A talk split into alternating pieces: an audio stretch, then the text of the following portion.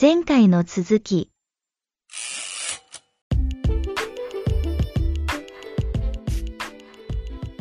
皆さんこんばんは。世界をもうちょっと知るポッドキャスト S アクシスです。パーソナリティの大森です。あおいちゃんです。この番組では日本のこともよく知っている外国の人々にえー外国のことをしっかり聞いていこうという番組です。はい、前パートに続きまして、まだまだはい質問しきれていない日常の違い、文化の違い、どんどんどんどんアルトゥール先生に聞いていこうという内容となっております。アルトゥールの自己紹介は前パートでさせていただいているんでよかったら聞いてください。では続いて、葵ちゃん、おはい願いします。ここからは、えっ、と、ブラジルの方の、ちょっと家族とか、あの、パートナーについての質問をしたいなと思ってます。おお、すごい熱いトピックだ。はい熱いトピックですね。学びたいところ多いと思いますね、僕は。うん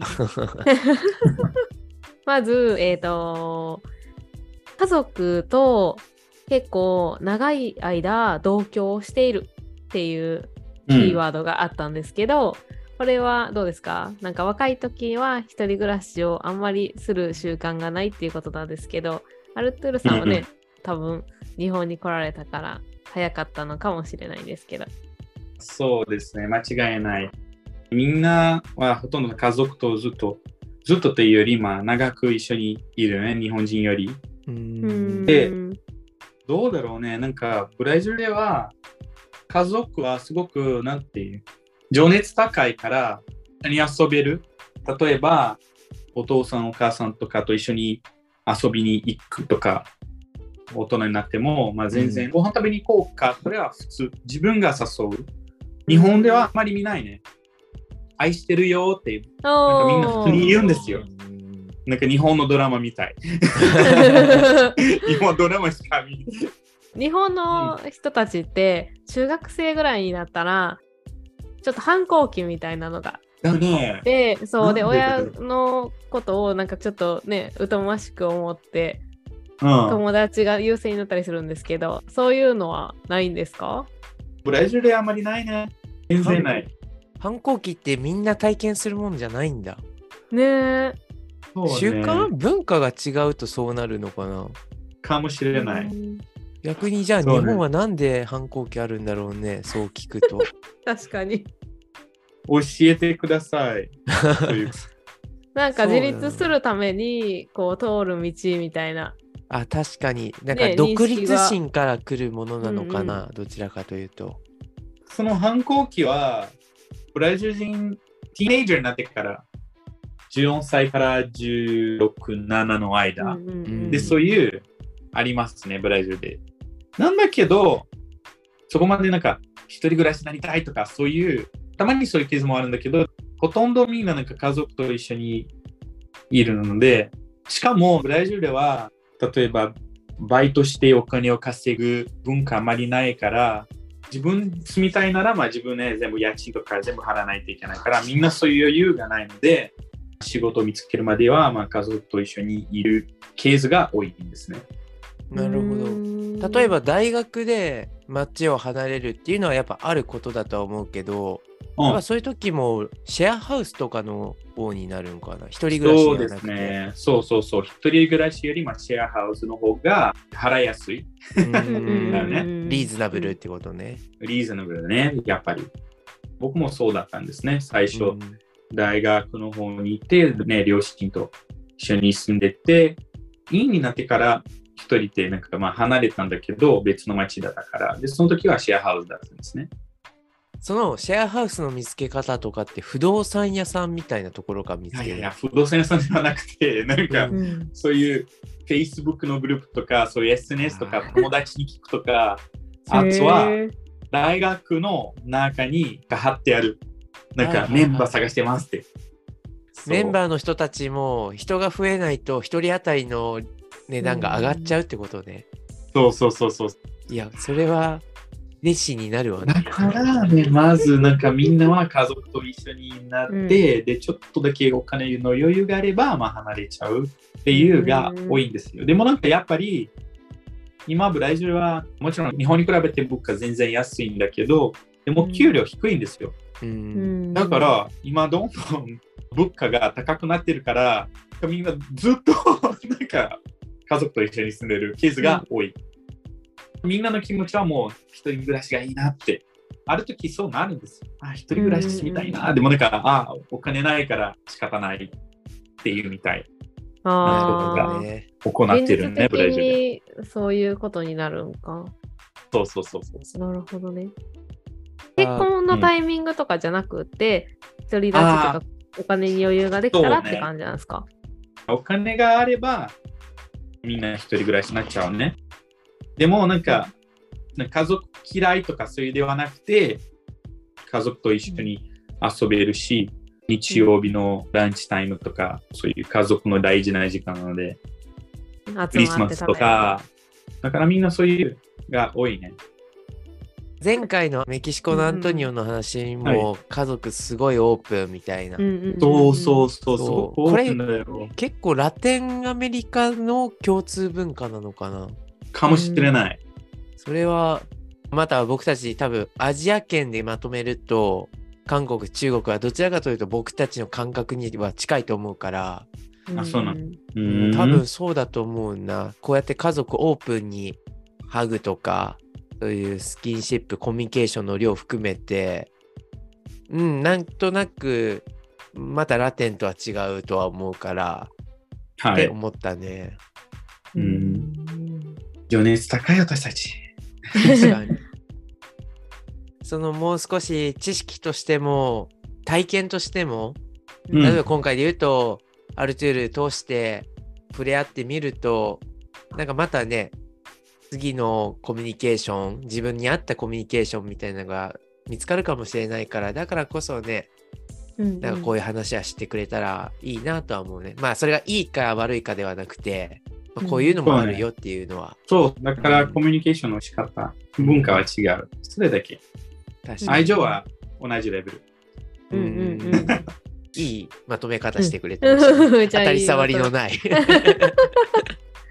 えじゃあまあせっかくね家族のこと人間関係のことを今続いてるんで、恋愛のこともねやっぱり何かしら聞きたいなとは思うんですけど、恋愛で言うと、これがそんなにこうメジャーな話なのかわかんないけど恋人の日があるとかなんかそういうのはうん見たんだけどそういったスペシャルデーじゃないけどちゃんとした日を設けて祝ったりはするってことか。ブラジルはまあ恋人の日がありますね。祝日として？祝日ではないの気がするね。なるほど。うんそういう日があるんだけど、みんな普通に仕事に行くんです。うんうんうんでも、何かするいつもね。お互いプレゼント買って、いいディナーとか一緒に遊んで、ラブラブして、すごくうん素敵ですね。まあそういう日みたいに結構僕たち日本の中でも恋人関連で言うと1周年記念日とかうんあと何があるっけ、まあ誕生日は当たり前だとしてうん、うん。そうね。なんかそういうのを日を作って祝うじゃん。多分1周年記念日みたいな2人だけのスペシャルデデーみたいなのを結構決めて祝い祝う？みんなは。あ、ありますね。なんか、その恋人の日っていう、あるね、ブラジルで。うんしかももう少しだね。えっと14日今月。バレンタインデーと一緒ってこと？バレンタインデーもありますし、うん。あとは、6月12日もそうですね。なぜか言うと、もともとブラジルでは6月の12日だったんですけど、それはブラジルの恋人の日。だけど、まあみんな休まないね。で、えっと、バレンタインもありますね。なんだっけ、うん 14? だっけ？14日ね。14。そうね。だからバレンタインもあります、ブラジルで。最近。え？前はなかった。そうなんだ。かそのハロウィンとかバレンタインはうんなんかもともとブラジルの文化ではなくて、インポートしてるんです。うーん アメリカから。バレンタイン、アメリカの文化なのか？もともと語源ってセントバレンタインだから、キリスト教関係で、ブラジルってキリスト教が盛んなイメージあったから。そうなんだけどね。じゃあどちらかというと宗教というか世俗というんかな、カルチャー的な要素が強いから、アメリカからってことなのか。なんか、まあ、バレンタイン、あどうだろう、ブラジルの恋人の日は、そのバレンタインは、まあ、ちゃんとアメリカと同じ日なんだけど、でも恋人の日は、そういう文化のことではなくて、なんか、うん。サンパウロの誰かの偉い人がそういう日を作って、で、コマーシャルの日、その、売り上げとか、そっち系、うんあれね、ブラックフライデーとかに近い感じか。あーそうそうへえ。ブラックフライデーみたいな感じで作られたですね。そうなんや。だから、まあ、でもそれ昔だったので、バレンタインは後できた。あと、ハロウィンも後できた。とか、ブラックフライデーもそうだし。でももちろん、その他の大切な時、クリスマスとかニューイヤーとか、彼女はほとんど一緒、うんいろいろとやってるんですね。ちなみに、バレンタインは、矢印は男性から女性から、そして何を送る？みんなは。お互い。お互い矢印は男性から女性から女性から男性から女性から女性から男性から男性から。うんうん。あ、もうどこでも大丈夫。仲いい人みたいな感じ。うん仲いい人じゃなくて、なぜか言うと、ブラジルでも同じジェンダーの人もみんな付き合ってる。あ、そういうことね。そういう意味合いで、ね。そういうこと。うんうんそうそうそう。その時は何花束とか決まったものを送るものなの、ね日本だったらチョコレートだけど。人によって、ほとんどなんかチョコレート、パフューム、服が多いんですね。おー花もそうだし、なんだけど、でもなんか例えば、自分のパートナーによって、その人が好きなもの、例えば、俺ならお花、花も好きなんだけど、でもなんか、えっと、ゲームもらったら、まあ、めちゃくちゃ嬉しいじゃん。嬉しい。間違いない。で、彼女さんは、もしかしたら、ジムのスポーツウェアもらえたら嬉しいとか、そういう人それぞれ、だからそんなになんか、花とかチョコレートだけ、そういうのだけではなく、うんう何でも。でも、一番売り上げするのはチョコレートかな。誰でも安いからチョコレートだね。なるほど。ある？次質問。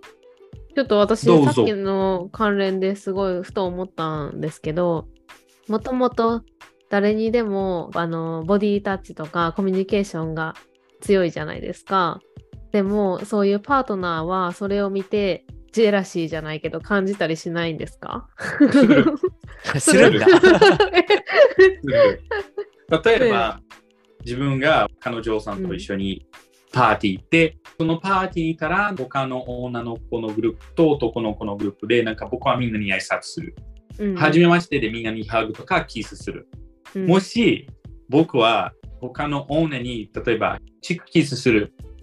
キス、まあまあそのタイミングで、うんうんはじめまして、まあまあってみたい。もしちょっとだけ3秒ぐらい長かったら、でパートナーが え、どうしたの？ってみたいな感じで。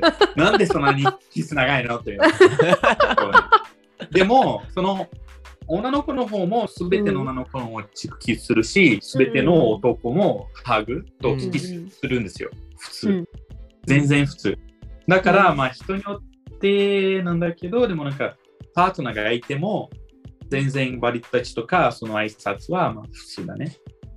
そのちょっと長かったらジェラシー感じるかもしれないっそうてことですね。そうそうそう なそう。るほどなるしないのも失礼なんだよね。